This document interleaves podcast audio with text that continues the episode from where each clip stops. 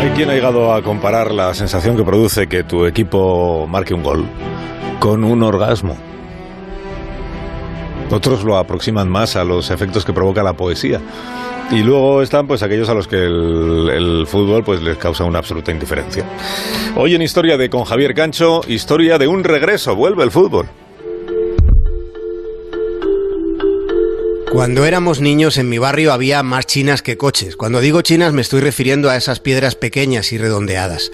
Cuando éramos niños pasábamos buena parte del día que podíamos pasar en la calle lo pasábamos jugando al fútbol.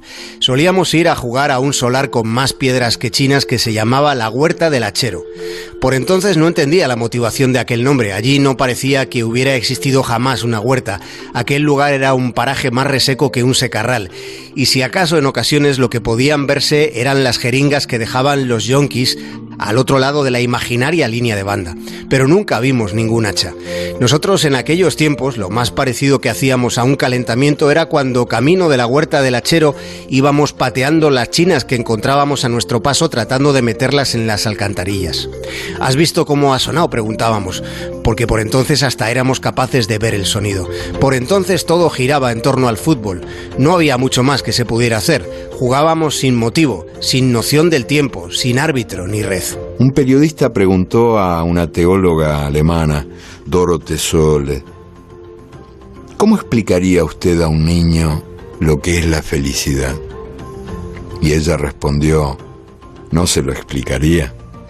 Le tiraría una pelota para que jugara.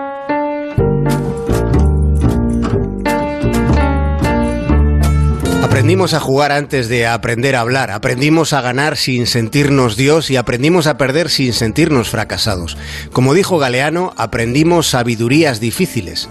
Sobre el fútbol y sus enseñanzas callejeras dijo el Nobel Albert Camus que después de muchos años en los que el mundo le había mostrado todo tipo de situaciones, lo que finalmente él sabía con mayor certeza respecto a la moral y al compromiso se lo debía al fútbol, a los años en los que lo jugó.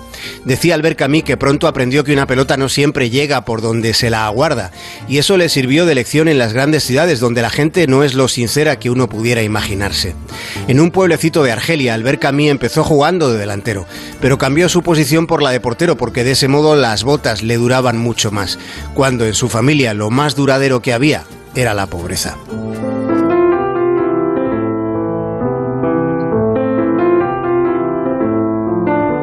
Fue uno de los libros más leídos del confinamiento, La peste de Albert Camus. En la peste, a lo que estamos asistiendo es al movimiento de un equipo que juega un partido sin campo, ante un rival invisible y sin opción a más resultado que los triunfos parciales o la derrota definitiva.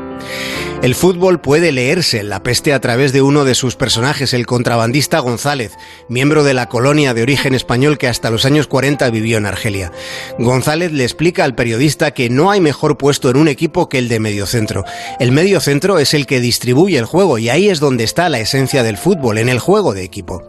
En aquel libro de Albert Camus quedó trazado, en un sentido poético, quedó escrito el camino de lo que sería el fútbol de la selección española que ganó el Mundial hace 10 años.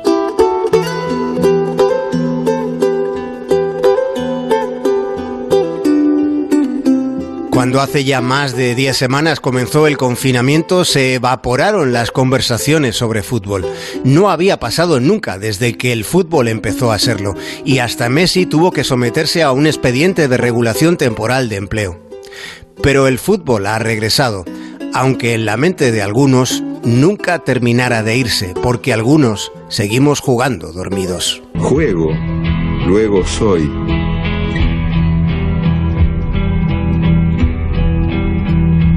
Y yo me quedo con esa melancolía irremediable que todos sentimos después del amor y al fin del partido. Más de uno en Onda Cero.